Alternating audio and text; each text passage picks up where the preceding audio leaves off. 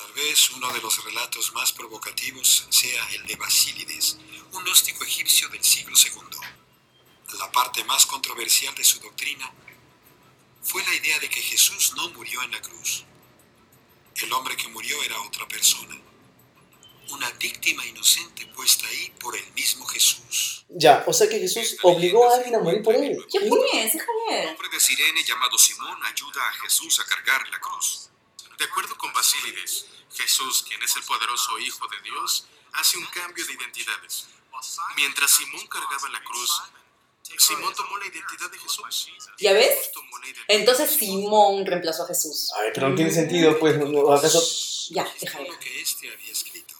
Simón estaba transformado, así creerían que él era Jesús. Fue crucificado por desconocimiento y por error, mientras Jesús, bajo la forma de Simón, estaba a un lado, riéndose de ellos. ¿Viste? ¿No me viste? No, ya, ya, pausa, pausa. Entonces, ¿tú no crees que Jesús murió, ni mucho menos resucitó? Pero claro, pues. Si nadie lo dice, así debe ser, ¿no? ¿Qué? Hola, bienvenido una vez más al podcast Influyente, el primer podcast que habla sobre apologética y evangelización en el Perú. Yo soy Andrés Herrera y él es mi amigo Axel Mendoza. ¿Cómo estás, Axel? Muy bien, Andrés, muchas gracias. Eh, espero que todos también estén bien en su casa, sanos sobre todo, que estén cuidando. Y Andrés, no sé si te has dado cuenta de que a veces eh, para las personas es muy fácil entregar su vida o dejar que algunas creencias eh, moldeen su vida, ¿no? su manera de pensar, su manera de actuar. Y aunque de repente podemos tener un concepto más bien cultural acerca de la resurrección de Jesús, eh, pero no lo tomamos como algo más eh, no, no llegamos a interiorizarlo, ¿no? Eh, Vemos que la gente está predispuesta más, muchas ocasiones, a creer en mitos, leyendas, cuestiones, eh, digamos, sobrenaturales, místicas, antes que en en un hecho tan trascendental como la resurrección de Jesucristo. Ok, entonces, ¿cuál es el título o cuál es el tema de hoy, Axel? El tema de hoy se llama El hombre que vivió.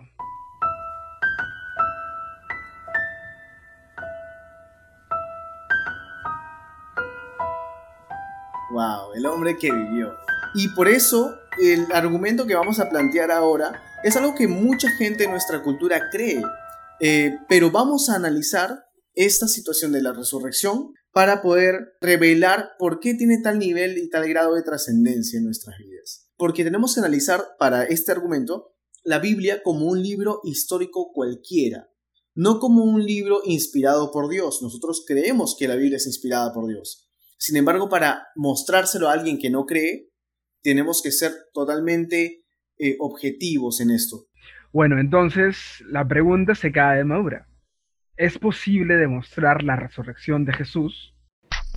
El argumento de la resurrección está basado en el método historiográfico, el cual consiste en analizar cinco tipos de evidencias para comprobar cualquier hecho histórico. La primera evidencia que se estima eh, se llama el testimonio vergonzoso y es la narración de hechos que dejan mal a los protagonistas. ¿Cómo es esto? Si tú encuentras en la historia o alguien narra una situación que deja mal a la persona de la que se quiere investigar, te da a entender de que esa persona puede haber existido porque si tú quieres inventar una historia, normalmente no irías a contar lo malo, irías a contar lo que te conviene contar. Entonces, el testimonio vergonzoso es una forma en que uno comprende de que puede ser real esa persona o lo que sucedió.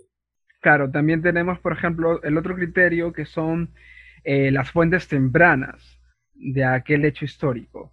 Eh, en este caso, por ejemplo, tenemos que las fuentes que hablan acerca de, los hechos históricos tocantes a la resurrección, eh, a diferencia, por ejemplo, de otras fuentes de historia antigua, que las fuentes, por ejemplo, fueron escritas, eh, la más cercana, por ejemplo, unos 400 años después, otras fuentes son 600 años, 700 años, pero a diferencia, por ejemplo, con los evangelios, esos fueron escritos en un periodo de entre aproximadamente 30 años a unos 70 años después de los hechos tocantes a la resurrección, con lo cual no es mucho tiempo como para pensar de que estos pueden haber sido eh, inventos posteriores, ¿no?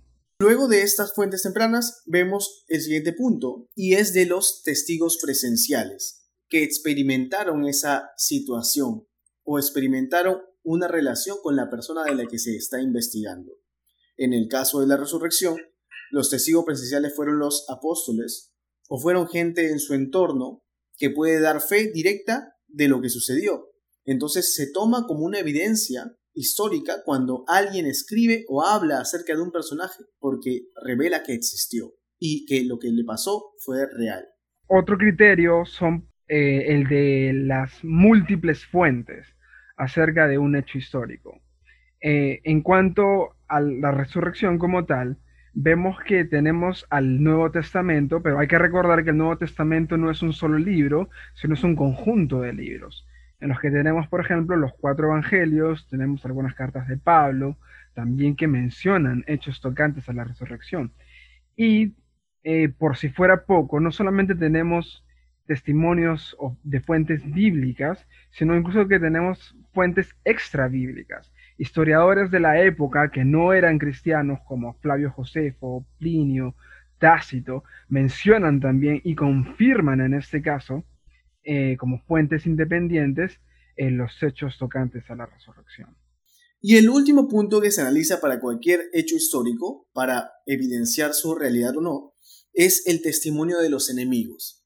¿Por qué? Porque evidentemente un enemigo, al narrar la situación, puede narrarlo desde su punto de vista que no favorece al protagonista y revelarnos detalles del hecho que tal vez los, los que están a favor del protagonista no estaban dispuestos a revelar. Entonces tenemos, en el caso de la resurrección, testimonios de los enemigos, narrando la situación sobre Jesús, aún de gente que no creía que Él era el Hijo de Dios.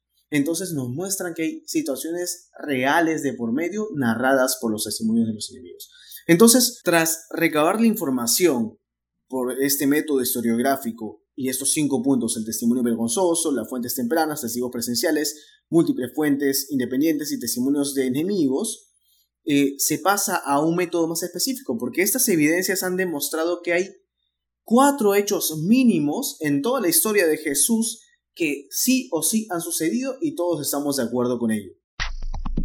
El método de los hechos mínimos se utiliza una vez que se recabaron las evidencias bajo el método historiográfico y determina cuatro momentos específicos innegables relacionados con la resurrección. Estos hechos son aceptados de manera casi universal por toda la comunidad eh, de historiadores, sean eh, creyentes o no creyentes, quienes no ponen en duda que estos hechos efectivamente, realmente ocurrieron. Y esto es porque en muchas ocasiones cuando alguien viene y quiere evangelizar a una persona que no cree, le dice, oye, la Biblia es la palabra de Dios. Y esa persona que no cree te dice, ¿y quién dice? ¿no? Y tú dices, la Biblia lo dice. O sea, es un círculo que no tiene sentido para una persona que no cree. No puedes decirle que la Biblia es la palabra de Dios porque la Biblia lo dice sino que hay maneras de demostrárselo de, eh, en métodos que esa persona no considera y que no son métodos eh, necesariamente favorables a la fe cristiana. Entonces, vamos a analizar estos hechos mínimos de los cuales Axel ha hablado. Son cuatro hechos que sí o sí han sucedido. Uno es la muerte de Jesucristo por crucifixión. Está comprobado por distintas fuentes de que sí o sí Jesús murió crucificado. Es más, ni siquiera son fuentes cristianas. No vamos a mencionar a la Biblia en esta ocasión como la única fuente que lo dice para que la gente diga, no, pero la Biblia lo dice porque le conviene, ¿no? No, el historiador judío Flavio Josefo, el historiador Tácito, Serapión, que es un filósofo en la época romana, y el Talmud judío, que es gente detractora en aquel tiempo de Jesús, hablan y reconocen de que Jesús fue ejecutado y muerto en una cruz. Entonces son cuatro fuentes que estamos citando que no son cristianas y no son la Biblia. Y cualquier persona que recibe esas fuentes puede decir, bueno, eso sucedió. El segundo hecho es que José Arimatea pidió enterrar el cuerpo. El tercer hecho es que hubo una tumba vacía.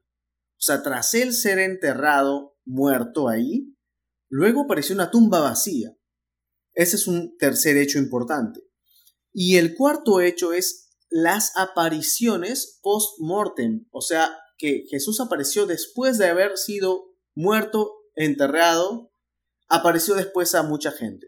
Entonces, esos cuatro hechos que en distintas fuentes se ven y suceden y se revelan como reales, necesitan una explicación. Entonces, la manera de usar este argumento de la resurrección es decir, a ver, ya hemos visto con evidencias científicas y hemos visto con evidencias históricas que esto sucedió. Mínimo estos cuatro hechos. Niégame todo lo que quieras, pero estos cuatro sucedieron. ¿Cuáles son, ¿Cuál es la explicación más veraz para estos cuatro hechos? Y Axel, dímelo tú. Si Flavio Josefo, Tácito, Serapión y el Talmud judío, aparte de la Biblia obviamente, ya te dan eh, razones para entender que Jesús vivió, murió en una cruz, que él fue su cuerpo enterrado por José Arimatea, una persona real que existió, la tumba después estaba vacía y después él se apareció a mucha gente, ¿qué pasó? Claro, la mejor conclusión a, estos cuatro hechos es que Jesús resucitó de entre los muertos. Entonces, ¿de qué manera la resurrección nos lleva a comprobar la existencia de Dios? En primer lugar, la conclusión, Jesús resucitó, es la conclusión con el mayor poder explicativo, la que tiene menos incongruencias, la que tiene mayor sentido a juzgar por los hechos que ya conocemos. ¿Y por qué esto demuestra la existencia de Dios? Porque obviamente cuando comprobamos que efectivamente Jesús resucitó y que él afirmaba haber resucitado mediante el poder de Dios, eso, eso obviamente nos da como conclusión de que Dios sí existe, ¿no? porque en todo caso, si no existiera, Jesús hubiera quedado muerto. Y por lo tanto, el, eh, el argumento de la resurrección es una conclusión contundente para demostrar que realmente Él venía de Dios y que Dios es real. Ahora, son varias las personas que estudian el Nuevo Testamento, pero algunos de ellos no son creyentes, ¿no? Lo hacen como una cuestión meramente académica y ellos han llegado a conclusiones diferentes. Y tiene lógica, ¿no? Porque no es que la gente anda resucitando por ahí como para decir, sí, bueno, Jesús resucitó. No es, una, no es un hecho natural, ¿verdad? Y han planteado, en este caso, teorías diferentes, alternativas a la conclusión de que Jesús resucitó. Diversos académicos han tratado de refutar la resurrección planteando en su lugar otras teorías paralelas, aunque éstas presentan muchas contradicciones. Por ejemplo, está la teoría del gemelo. Plantea que en realidad Jesús tenía un hermano gemelo escondido oh. y que cuando Jesús finalmente muere, este gemelo aparece ante los discípulos y se hace pasar por Jesús de tal manera que los discípulos pensaron que este hermano gemelo era el Jesús resucitado, ¿no?